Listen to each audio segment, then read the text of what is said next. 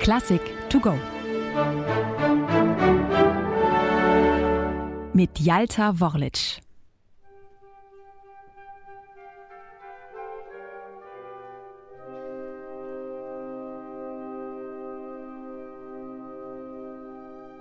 Ein junger Musiker von krankhafter Empfindsamkeit hat sich in einem Anfall verliebter Verzweiflung mit Opium vergiftet. Zu schwach, den Tod herbeizuführen, versenkt ihn die narkotische Dosis in einen langen Schlaf, den die seltsamsten Visionen begleiten. Was klingt wie der Anfang zu einem Psychothriller, ist nichts weniger als genau das.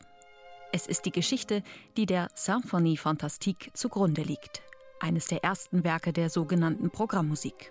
Ein Psychothriller in Noten. Geschrieben hat ihn der französische Komponist Hector Berlioz. Und nicht nur das. Er erzählt darin eine Episode aus seinem eigenen bewegten Künstlerleben. Dies lief nämlich alles andere als geradlinig. Berlioz wird 1803 als Sohn eines Arztes geboren. Auf Wunsch des Vaters studiert auch er zunächst einige Semester Medizin. Seine Erfüllung findet der junge Mann aber in der Musik. Nach zahlreichen Anläufen und gegen alle Widerstände seiner Eltern gewinnt er 1830 bei einem Kompositionswettbewerb schließlich den ersehnten Rompreis, der nicht nur mit einem Stipendium für die Villa Medici verbunden ist, sondern auch für öffentliche Aufmerksamkeit sorgt.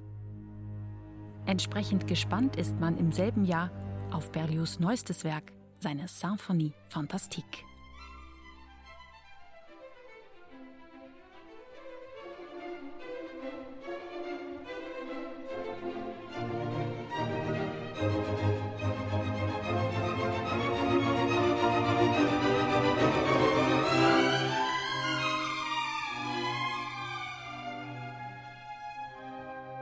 Die Symphonie Fantastique ist ein Werk voller Leidenschaft.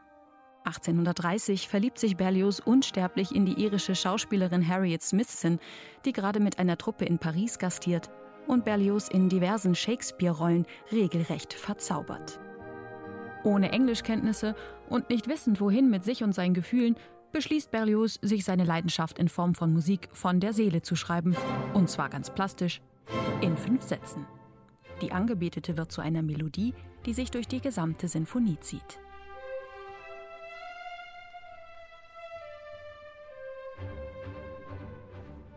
Zunächst tritt sie ganz lieblich und schmeichelnd in Erscheinung. Man sieht regelrecht die rosa Wangen des verliebten Jünglings, dessen Herz wie wild zu pochen beginnt. Am liebsten möchte er sich der Angebeteten nähern, traut sich dann aber doch nicht so recht.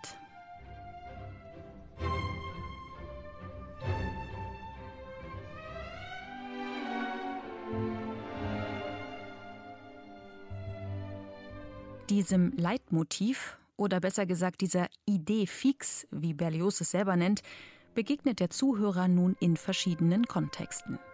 Im zweiten Satz etwa auf einem festlichen Ball, wo sich die Geliebte im Traum des jungen Künstlers unter die Gäste mischt und ihn damit gehörig aus der Fassung bringt. Nicht nur die Tanzpaare drehen sich hier nun im Dreivierteltakt.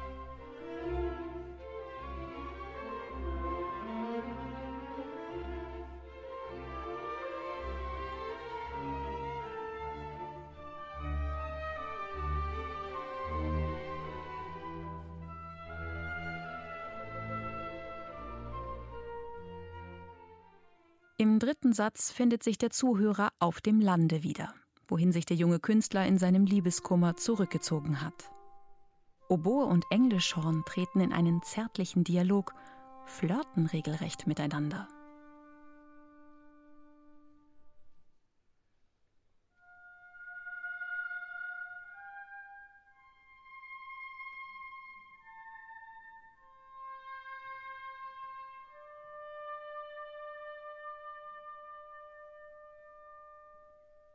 Doch auch hier findet der Unglücksrabe keinen Frieden. Abermals drängt sich der Gedanke an die Unerreichbare auf, mit dem Ergebnis, dass am Ende des Satzes auch die kleine Oboe verstummt. Stattdessen Donnergrollen.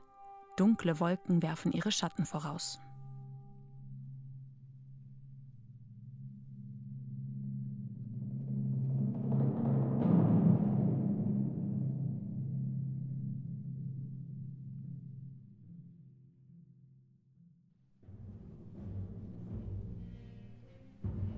Das Unheil nimmt im vierten Satz seinen Lauf.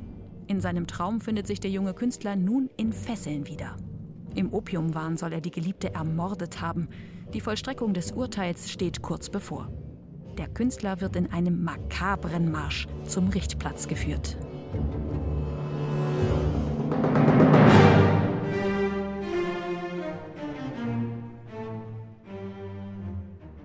Natürlich erscheint ihm auch hier das Gesicht der Geliebten. Kurz bevor das Beil mit lautstarkem Schmettern fällt, grinst sie ihn verhohlen an.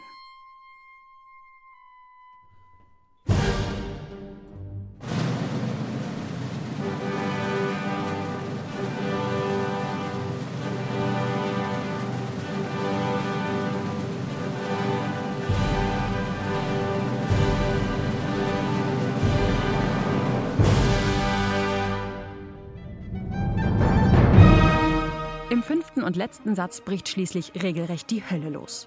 Hexen feiern einen wilden Sabbat. Die Melodie der Geliebten wird zur hässlichen Fratze.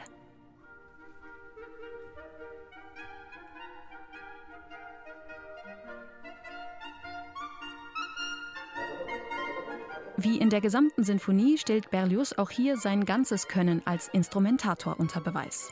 Der Klang der im Orchester bis dahin unüblichen S-Klarinette sorgt mit seiner Schärfe für Groteske.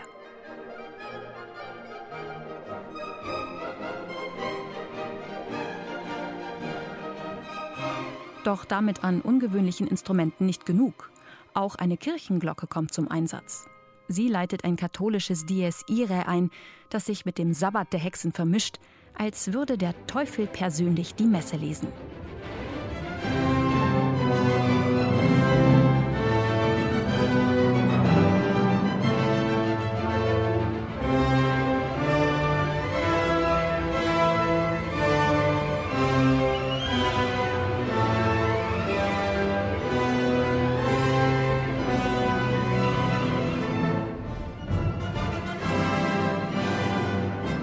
Im wahren Leben gehen Berlioz und Harriet Smithson tatsächlich den Bund der Ehe ein, was beide schnell bereuen.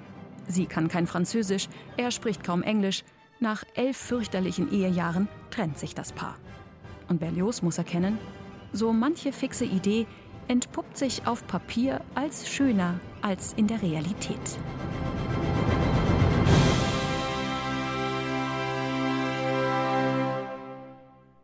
Eine digitale Werkeinführung des Norddeutschen Rundfunks. Weitere Folgen finden Sie unter ndr.de-classic to go.